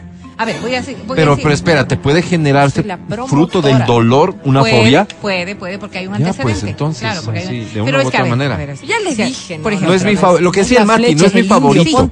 pero no me genera angustia. Si es que El lo van a hacer o si claro, lo hago. claro. Ya. A No me genera genera estrés, pánico, no me pero- genera todas estas cosas, entonces claro, Creo que es normal, pero-. Ahora, Cuando ya les veo traviesotes. hay otra uy. fobia que es lamentable y que viene también producto de serios, por favor. producto de todo lo que ha sido nuestra formación. Ayer yo hacía una una aclaración eh, que lo señalan lo- los especialistas y decía yo, hay dos fobias contra las cuales eh, oh, a ver, que son naturales del ser humano, que no fueron creadas por condicionamientos, que son la fobia a la muerte, ¿no es cierto? Sí. Y la fobia a la altura. A la altura. Ah, Estas ¿sí? dos fobias La están altura también. sí. Horrible. Pero en cambio el resto de fobias han sido generadas por A nuestras acciones o nuestra vida o traumas o demás. Y una de las que se ha dado más precisamente por este tema social es la erotofobia. La Erotofobia. erotofobia Eso te iba a es, es el temer hablar de sexo o rehuir hablar de sexo. Ya. Interesante. ¿Pero en qué contexto hablar de sexo? En Hablar- general, en general. Socialmente, En en general. Socialmente, de como radio. pareja. Sí, sí, so- vamos a en- en- comerciales, En, pero- circunstancias eh, muy íntimas. Mucho bla, Tú bla, no bla, quieres les digo hablar yo, de ya. esto. Te sientes muy incómodo. O sea, digamos que te el- pones muy, A lo que muy ansioso. El oyente esto. del show de la papaya no puede ser erotofóbico. No puede. hay quienes nos cambian cuando No pueden convivir Porque hablamos bastante de esto. Claro, eh, y por ejemplo, no es que te da vergüenza porque, ay, no, qué vergüenza, qué, qué opinarán de mí. Te da Puedes angustia. llegar a tener pánico en el momento de hablar de sexo. Qué por ejemplo, loco. fíjate tú, ¿no es cierto? Personas que pueden estar atravesando esto cuando hay algo que en la relación sexual con la pareja no te gusta y sientes realmente mucha tensión de poder decirle a tu pareja, yo no quisiera esto. O verdad, no me gustaría Y esto. me callo. O, o, o esto me gustó más. Y lo, y lo malo es que me callo. Por supuesto, y porque la fobia no Sucede lo que no quiero ¿Qué? o no sucede Claro, lo que quiero. no porque la fobia Porque no me te lo permite. Entonces, claro, si te me chiquito. sorrehuyes de hablar de sexo, estamos hablando de la erotofobia. Erotofobia. Ahora, fíjate. Oye, hijos- perdóname, pero la erotofobia también puede ser mundo, que todos tenemos en algún Sí, sentido. claro, claro. Porque, Producto de la formación, Exacto. producto de la porque educación, ah, producto de la somos muy abiertotes para hablar de sexo, pero tal vez en alguna circunstancia Claro, específica claro, no. claro, cuando Solo consideras hijos te que no es pertinente. cosas. Claro, hijos, claro. con los papás. Pero no te, Correcto. llega, no, te, no llegas a, a- a sentirte eh, realmente Aquí, en un aquí estado les de, hago una de pregunta pánico, de que me angustia. parece interesante. Cuando van a confesarse y van a, re- a referir sus pecados en relación a la carne, ¿qué, ¿cómo lo plantean? Por eso yo me cambié de religión. ¿Cómo lo Era dicen? muy incómodo Pero ¿cómo, cómo. ¿a ¿qué términos utilizabas? Padre, pecado. Y pero actos como impuros. O sea, este, cometí actos impuros. Actos impuros. Sí. Y el padre no te decía no, no, de ver, qué ¿qué tipo. hiciste? ¿Cómo hijo? ¿Qué hiciste? ¿De qué No, tipo, pues, hijo? sí, sí, sí, a mí sí me decían. Sí. No, no, no. Y tú le decías, este, tuve actividad sexual, tuve esto, relaciones. Tal vez por haber sido qué educado en colegio de curas de hombres, además, ¿no? Sí. O sea, que ese momento servía también como guía, pues. Y, el, Y y, y la, la descripción esto, del ¿no? pecado no era muy pormenorizada, No, solo no, tuve no, relaciones. No, no, no, sí. No, no, pero es que, por aquí ejemplo, haciendo una cosita. por ejemplo, fíjate, una de las cosas que recuerdo que era propio de la confesión era la masturbación. Claro, me masturbé. Pornografía. Ahora, por ejemplo, Me vengo masturbando. Qué horrible. un tema que, por ejemplo, también hay que confesarse es el uso de los métodos anticonceptivos. Hay que confesarse. Claro, porque no está permitido por la ley, por la ley Por de Dios, ley no por de la Dios. iglesia, por la, sí, por la ley de Dios. Entonces, por ejemplo, esto me es un tema confieso sexual. que soy súper responsable y, no que me uso métodos anticonceptivos. procreando Claro. Padre. Sí, es qué una me de va a que Pero, que pero esto, no, no, esto le quita, le quita eh, la esencia de la confesión que debería ser un gesto honesto, pues. O sea, arrepentirte. No, no, no, Es pero es una que tú lo formalidad dices. ridícula. Tú lo dices, Ese pero no tú lo dices. yo, Qué pena. Tú lo dices que no no hay Qué pena mi comentario ¿no? grosero, Yo pero no. me parece que es Claro, una pero locura. es pero pero es parte porque Yo es me entero que eso era un hecho, un hecho que, que, que más bien del que me siento orgulloso, hasta de incentivarlo en mis hijos, lo hablábamos temprano. Que no Sí, lo sabía. Pro- me, me confieso. Sí, o sea, padre, me arrepiento, pero la confesión es, No, a ver, es, es un arrepentirte, hecho, pues. Es un hecho de No, no. confiar quitan- lo que estás Ustedes haciendo. mismos le quitan valor No, no, a un hecho no, tan padre, importante. Pero bueno, no estamos hablando de eso. Es. Seguimos. Ahora vamos. Fobia. La falofobia, ya se imaginarán. el que tiene el A ver, ¿qué se te viene a la mente, Falo, Mati? Falo, Eh, el- fobia. la fobia a, a un órgano genital masculino. Tal cual, mijo. Sí, es, es la fobia que cursan personas respecto del pene. Es que bueno, hay penes y miedo penes, ¿no? Hay pene penes son que se dan fobia. Y la pueden Claro, padecer hombres y mujeres, lamentablemente. Y la pregunta, lo que dice Matías, me parece que es de todas ¿Qué? formas pertinente. No importa si es un pene pequeño o grande. No, porque lo que estamos hablando es de, de la acción del pene, de lo que está pasando. ¿Cómo la acción del y pene? de lo que va a ser el pene. Penetrarte, de lo que puede hacer el pene. A ver, un y día también de lo que podría ser y la fobia al pene digo, en función de la erección. santo, este por atrás me mata. Entonces ahí como, como que sentí esta fobia. No, es que sí, Álvaro, sí. Se puso a orinar al lado mío, uno grandote, imagínate, metro No. noventa y cinco, enorme. No, no, no. Fíjate, voy a, a decir doble algo. mano, No. a doble Hay mujeres Claro, y le ves y dices, ya ¿no? me fregué. La Por relación, ejemplo. Y vos Perdón. solo oras. Ya. Sí te cacho, sí te cacho. la relación Que le ves y dices, ¡Ah! ya mejor. y la Ya relación fregué. homo, ¿verdad? Sí. Podría darse desde esta Qué miedo. óptica. Hay personas que no pueden tocar un pene. Es decir, pueden tener un- una actividad coital, pero- no pueden tocar O sea, y, normal, eh, de todas maneras, una limitación a su, a su vida sexual. Un hombre que le gusta otro hombre Claro. y que tiene una fobia de estas Sí. que no puede topar un Qué pene. difícil, ¿no? Porque tiene un, un Ni el suyo. Un montón de No, el cosas Oye, y- inmensas. y- Sí, sí, sí, en muchos casos el, el propio. Por Porque es un dicho, Álvaro, rechazo a ¿te un montón de condiciones. Wow. Por ejemplo, fíjate, el Álvaro, miedo a la erección, el miedo a la erección hace que también esté incluido en esto, porque claro, podrías tener una erección involuntaria en un momento y tocar el pene te podría eh, llevar a una... a Oye, una para que haya un reconocimiento de estas fobias es porque habrán los suficientes casos, ¿no? claro, qué, claro, claro. qué barbaridad. Estamos hablando de las que son más Solidaridad con cualquiera de ustedes si sufre sufren una de Total, estas. El no poder mantener una ¿Cómo no saben de erección y es conocida pierden? como medolmacufobia. Pero espérate, el- es la fobia. A la posibilidad de no tener una erección. Ok. El miedo a no tener una erección. ¿Así se llama? Se conoce como medolmacufobia. Medolmacufobia. Ya. A mí me da medolmacufobia en ciertas circunstancias. Claro, y porque tal vez tuviste una experiencia que te generó esta Claro. ansiedad, Triste. ¿verdad? Y esto está relacionado con, con el incumplimiento de una acción sexual o o que en La algún burla, momento, dado eh, tú tenías demasiada expectativa o, o cualquier cosa que pueda estar relacionada. Es real, paréntesis, es real las escenas de estas que algunos, eh, en algunas películas existen, de hecho, o como excusa de, es que me gustas demasiado y por eso Eso, por eso ya. no lo logro. Por supuesto. Sí, podría, No. podría la, Sí, sí, sí, la ansiedad angustia, la expresarse ansiedad, de sí, esa sí, sí, manera. Sí, Sí, puede ser eh, en, en una eyaculación muy rápida Ajá. o en no poder tener una, Una erección. erección. Eso les Sí, porque tú, hay, hay un, hay un despedida. A partir de bloqueo. ahora. Hay un bloqueo, hay un bloqueo literal, ¿no es cierto? Que Entendamos que mucho. ¿Cómo toda hace, pues? acción ¿Cómo Estoy se ya no depende? Porque tu cuerpo reacciona, o sea, No, no. involuntariamente. No, no es así. Mira, o sea, claro que reacciona el pene involuntariamente, pero O sea, se- en el momento, o sea, el cuerpo, a ver, ¿cómo se provoca la erección? Eh, la sangre. erección se provoca desde la orden emitida, ¿no es cierto?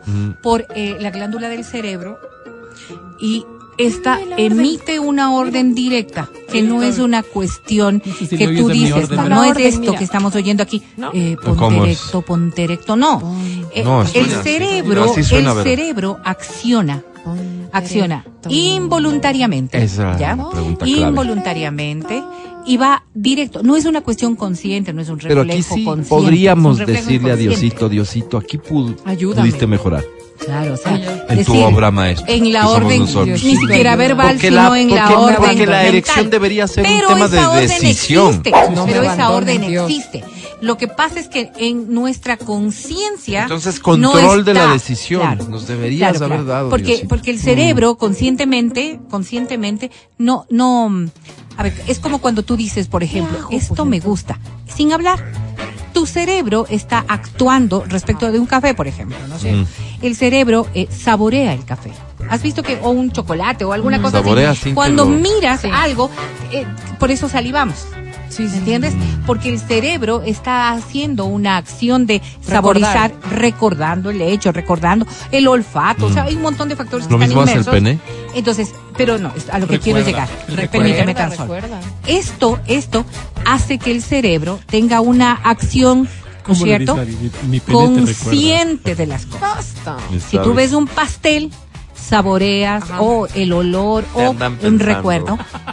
¿El Es una acción consciente, pero en cambio hay otras acciones que son inconscientes. El cerebro da la orden, pero no hay una acción consciente. Por ende, hay momentos en los que te puede ganar la angustia y el pene Y todo no erecta Por ahí. o el pene eyacula.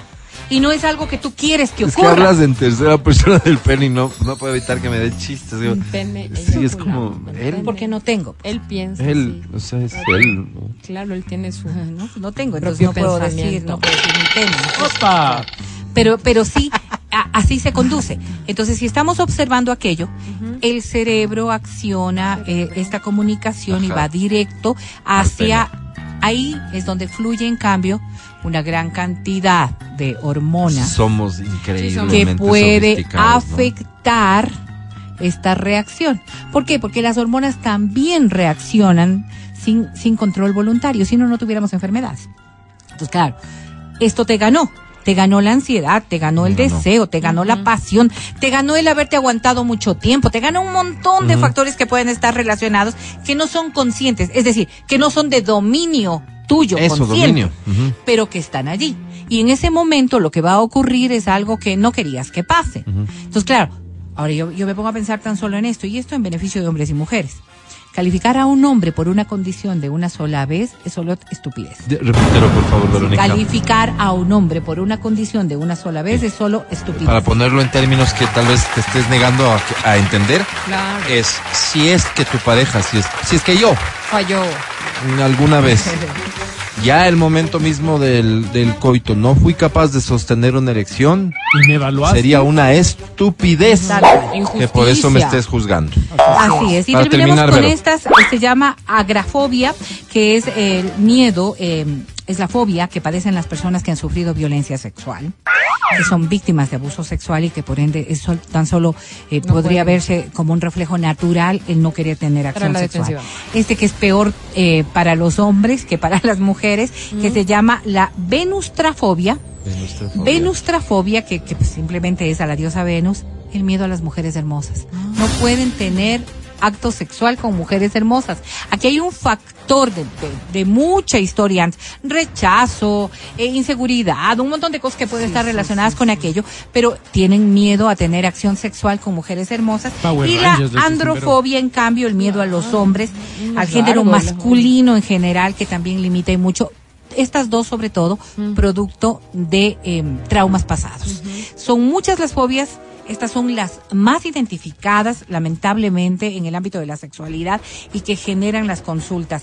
Si tú tienes algo de lo que hemos estado hablando ayer y hoy, la recomendación única y válida es que primero reconozcas que hay un problema y luego que busques ayuda, porque así como se fueron generando en el transcurso de la vida estas fobias, requieren de tratamientos, requieren de entender, requieren de reevaluar Oye, las cosas para poder encaminar. tomarnos en serio, Sí, pues, por ¿no? supuesto. No por estar supuesto. haciendo Básico, bromas. ¿no? Gracias, mi querida Vero, como siempre, temas interesantes. El podcast del show de la papaya. Llama a cabina. Llama. Llama a cabina. No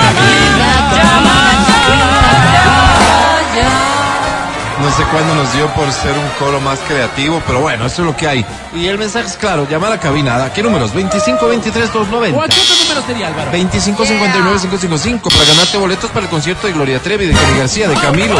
Boletos al cine. ¿Cómo que no voy a regalar hoy un boleto para el concierto de Alejandro Fernández y el concierto es mañana? ¡Claro que voy a regalar! También tengo buzos de XAFM. Ya. Y sabes que hasta plata. ¿Plata? Digamos, vamos a poner estos términos. Hasta 12 dólares. Ok, dale. Si necesitas hasta 12 dólares, te colaboramos. Bien, bien. Todo esto aquí y ahora, porque da inicio en...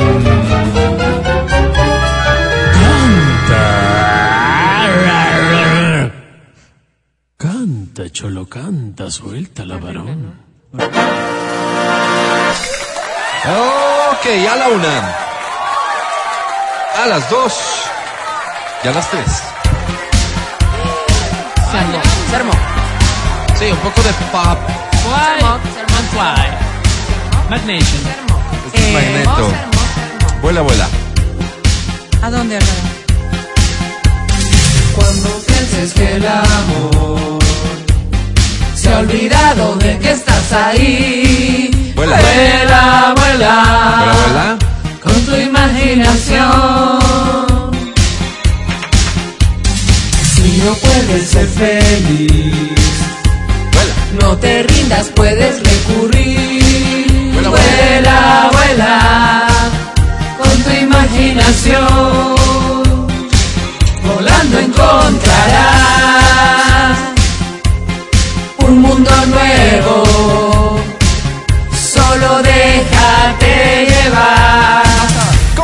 Dice?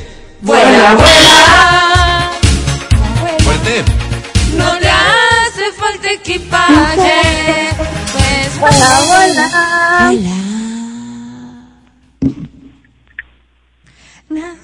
Nadie. Controla tu imagen. Vuela, Vuela, vuela.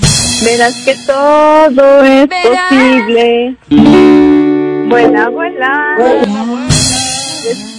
Despierta tu mente. Gracias. ¡Bravísimo!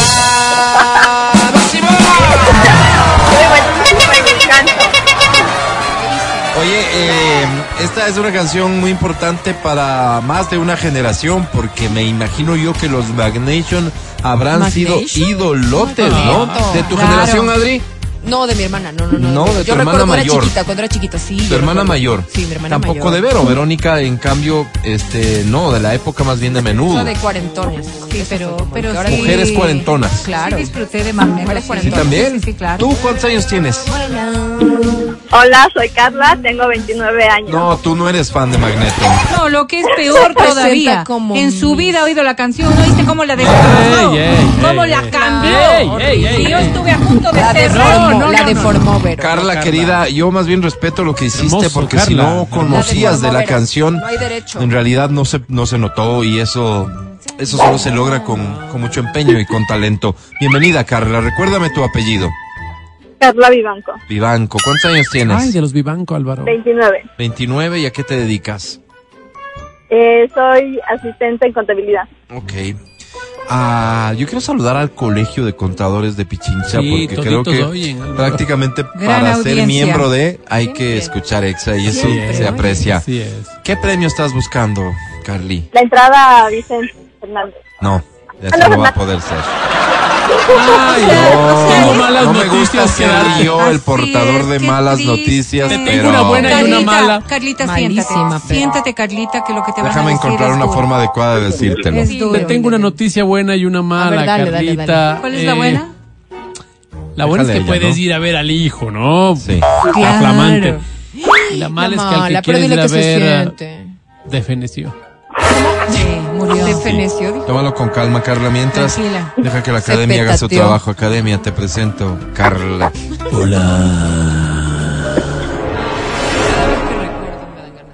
Ay, mamá. Tienes razón.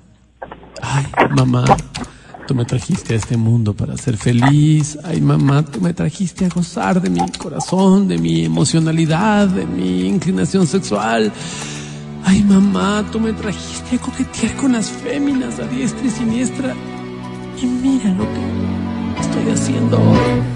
All that I have is all that you've given me. Mi querida Carla.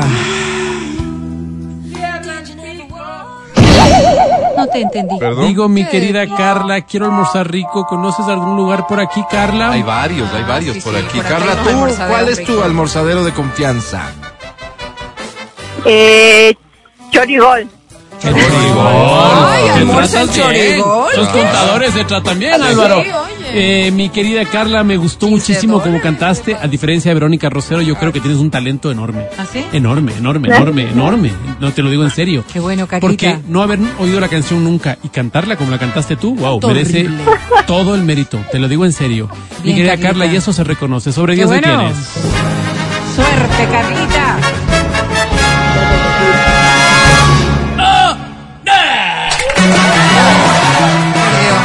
Perdió el No baile. ponete cero, Carlita. Hijone. Bueno, perdió, Ah, perdió. eso es uno, es perder. No ya me iba a ponerle ir un cero, corte, Álvaro. pero no puedo irme así, así que vamos con otra canción. Por favor. Porque estos boletos se tienen que ir. Por favor, aprovecha.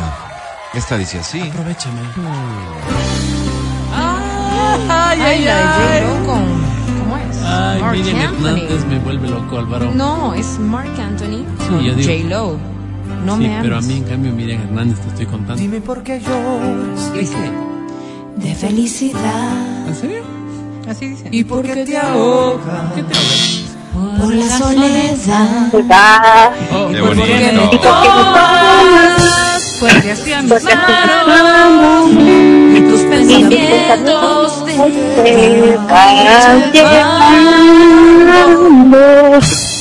Yo te quiero tanto. ¿Y por qué ¿Y por qué será? será? No lo no lo dudes más. Aunque en el futuro futuro ya. Yo no tengo miedo, Miedo. quiero enamorar. No me ames. No me ames, porque pienses que parezco diferente. no pienses que es lo justo ver pasar el tiempo. Tú. A mí no me pagan No me ames, que prende. La Voy a tener que renunciar, Álvaro. no, María, no me no que- más la. Gracias, mundo. En tu caso particular, en tu caso particular, voy a enviarte la grabación de esto. Para. Que Reflexiones. ¿Por, Reflexión. por qué Necesito solo nosotros tenemos que escucharte? Sí, sí, sí. También te tienes que escuchar Horrible. tú. Ahora, Sufrir. escucha este aplauso, por favor. Bonito. Felicidades. Muy bonita interpretación. ¿Cómo te ¿Así fue? llamas? Miriam Spin, Miriam Spin, bienvenida. ¿Cuántos años tienes? 29. ¿A qué te dedicas, Miri? ¿Perdón? ¿A qué te dedicas, Miri? Eh, soy cajera. ¿Eres cajera en dónde, Miri? En un, en un tía. En un tía. Muy bien. Miri, ¿y estás de turno hoy? ¿Tienes turno hoy? Y esta tía es por Eh, parte de madre o de padre. Miri. Deja oír. Ah, ¿Estás, estás trabajando ahorita? No, entro a las 12, tengo media hora. Oye, estás con las justas. Te preguntaba, Matías. Esta tía, decía yo, es por parte de padre o de madre, Miri. El almacén, tía, oye. Qué bruta que eres. Chiste ¿Qué premio tonto. quieres, Miri? ¿Entradas al cine? Cine, con mucho gusto. Eso quiere decir que tienes planes de irte con alguien. Ese alguien es tu novio, es tu esposo. ¿Quién es? Ah, no, con mis amigas. Tus amigas. Es plan amiguis nomás. Ujú. ¿Por qué no tienes novio ni esposo? Eh, no, ahorita no tengo novio. Quisieras tenerlo, Miri. ¿Perdón? ¿Hace cuánto tiempo?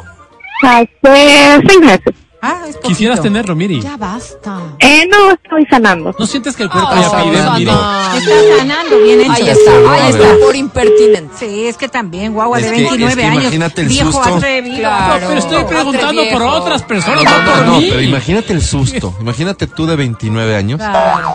Y una señora mal encarada de 50 Claro, haciéndote no. preguntas íntimas. Horrible. No. ¿Ah?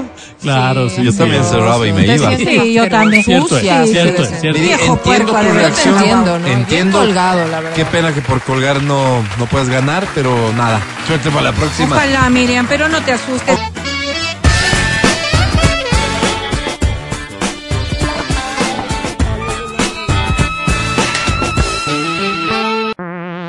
Escucha el show de la papaya cuando quieras y donde quieras. Busca XFM Ecuador en Spotify.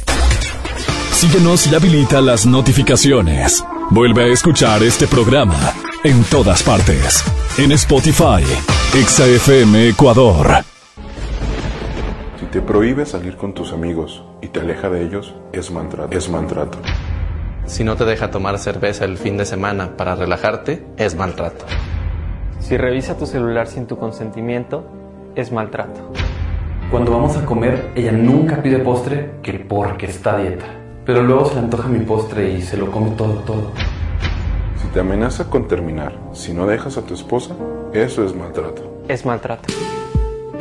No me pidan nombres, pero esta historia es real. Em, acostumbraban a salir en pareja. Y ella siempre le decía, ¿puedo pedir algo para llevar? Cuando iban a comer. Él generosamente decía, claro, seguramente. Vive sola Le da hambrecito para bastante. la merienda, Claro. ¿no? ¿Ya? Bueno, esto sucedió una y otra y otra y otra vez.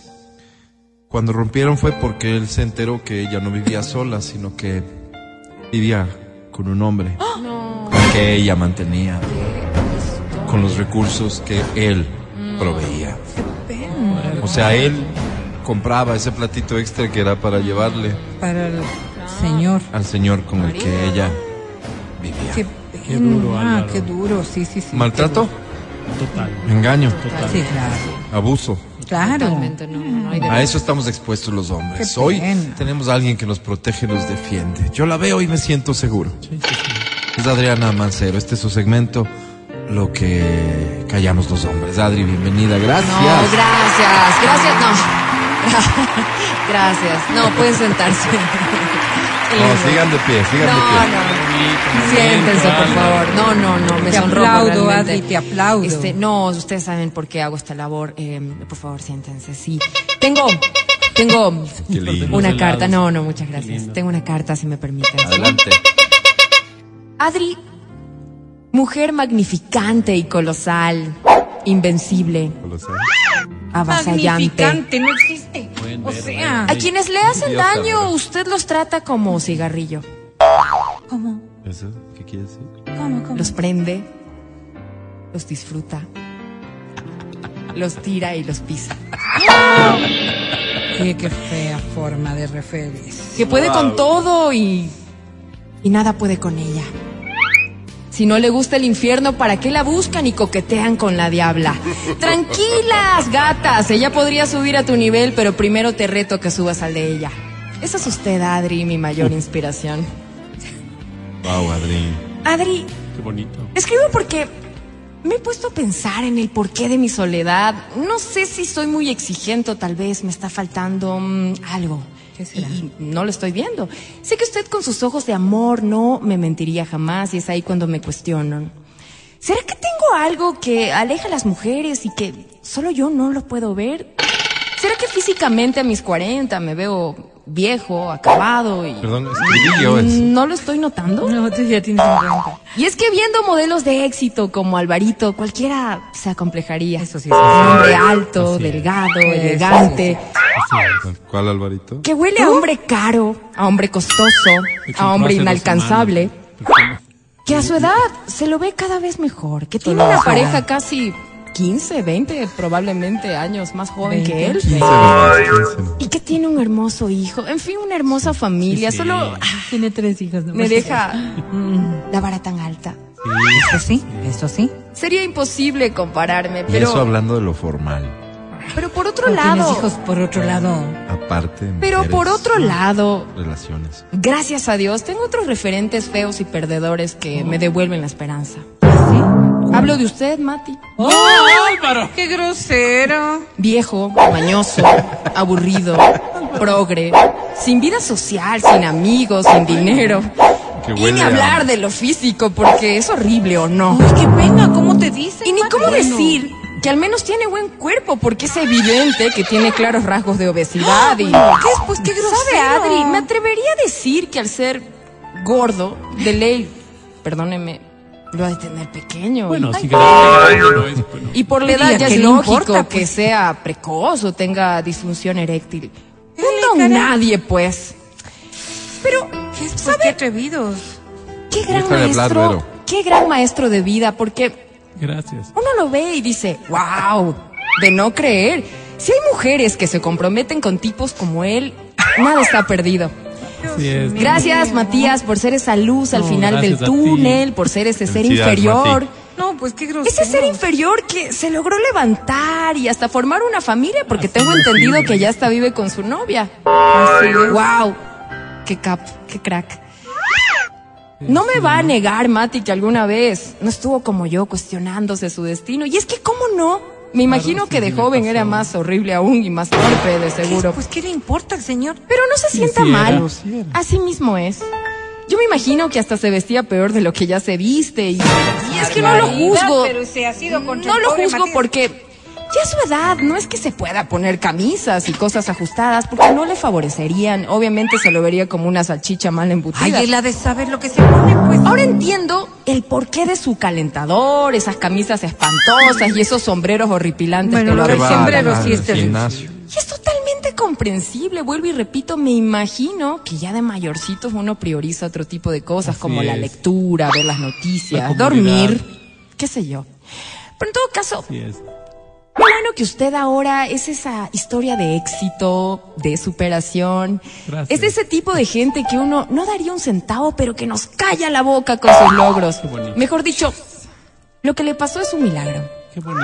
Y usted ahora es ese caso que todos necesitábamos ver para entender Para creer. como diría la frase, la belleza y la fealdad son un espejismo porque los demás terminan viendo nuestro interior. Pero lo loco aquí Sí.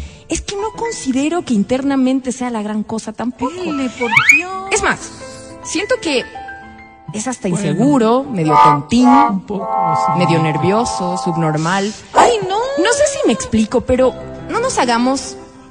No tiene pues una personalidad arrolladora y aún así hace todo lo que hace. Lo que uno tiene, ¿no? Y ya en Cierto, serio, Mati, No, te orgulloso de ti. insulta tanto para decir lo que- admirable de No. usted, Mati, Me es que- estás mirando, pero oye. lo admirable de usted, Mati, es que Chiro y todo no se amilana por nada y se la juega. se la juega, se la cree. Yo, por ejemplo, Sí, sí, ¿Mm? sí. Cuando he querido salir con una chica sin plata me siento sucio.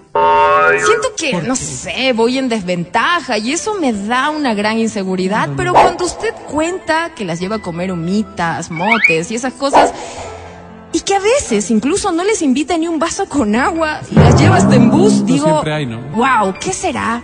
Tal vez debería ser más como usted. Algo de bueno de tener, pues señor. Está también. claro que no soy un desequilibrado como usted para llevarles a esos antros de mala Qué muerte, pero quizás debería no darme tan duro y llevarles a un lindo lugar en la medida de mis posibilidades. Así es, así ¿Sabe que admiro un montón de él, Adri? Que no se da por vencido. ¿Qué necesitaba eso? Siempre tiene una nueva estrategia. Recuerdo cuando contó una vez en el programa. Cuando estaba soltero abrí un perfil de Tinder. Sí, Tinder, no Twitter. Tinder. ¿Usted se todo. imagina, Adri, a un tipo todo torpe, desaliñado. Pues, pretendiendo cortejar a una mujer por una red social?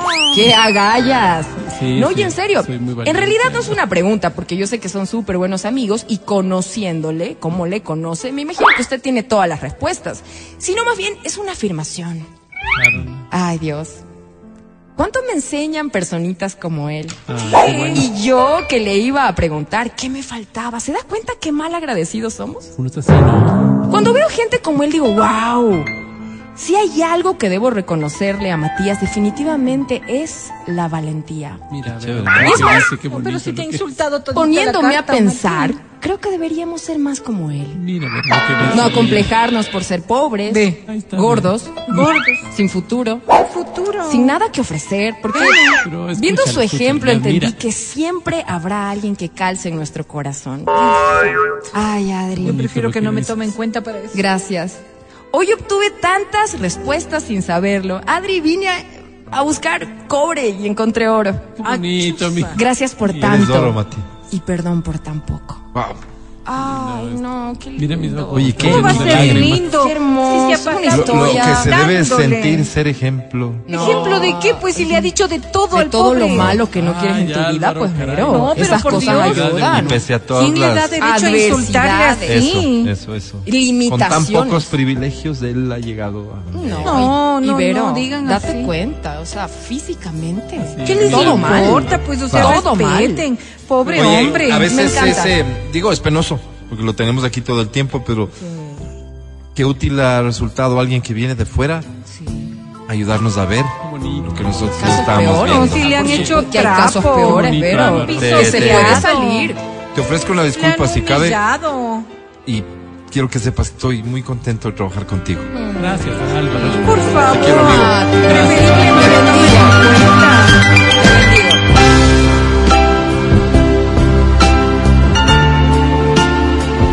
El podcast del show de la papaya. Con Matías, Verónica, Adriana y Álvaro. Pancho, muchísimas gracias. Vale, muchísimas gracias. A Majo, en las redes sociales de XFM Ecuador, Gracias, muchas gracias. gracias. A Feli, en Democracia TV. Gracias también. Gracias. Muchísimas, pero muchísimas gracias. Pero sobre todo a ti. agradece. ¿A quién? Gracias, Matías. Álvaro, caramba, estoy con el. Mira, estoy temblando como una hoja. Álvaro, gracias, gracias a esta audiencia maravillosa que reconocen mi mérito. ¿Cómo? Gracias. Qué hermoso. Hoy para mí es un día especial. Hoy saldré por la noche. Adri Mancero, hasta mañana. Gracias chicos, los quiero mucho y los bendigo Gracias. sobre todo. Verónica Lucero, hasta mañana. Hasta mañana. Matías, perdónalos, no saben lo que digo. Gracias. Volveremos aquí en el show de la papaya. Feliz tarde, coman rico. Soy Álvaro Rosero, el más humilde de sus servidores. Sí, será hasta el día de mañana. Hasta mañanita. Chao, bye, que estén bonitos. Infinitas gracias. Hasta aquí el podcast del show de la papaya. No olvides seguirnos y habilitar las notificaciones para que no te pierdas nuestro siguiente programa.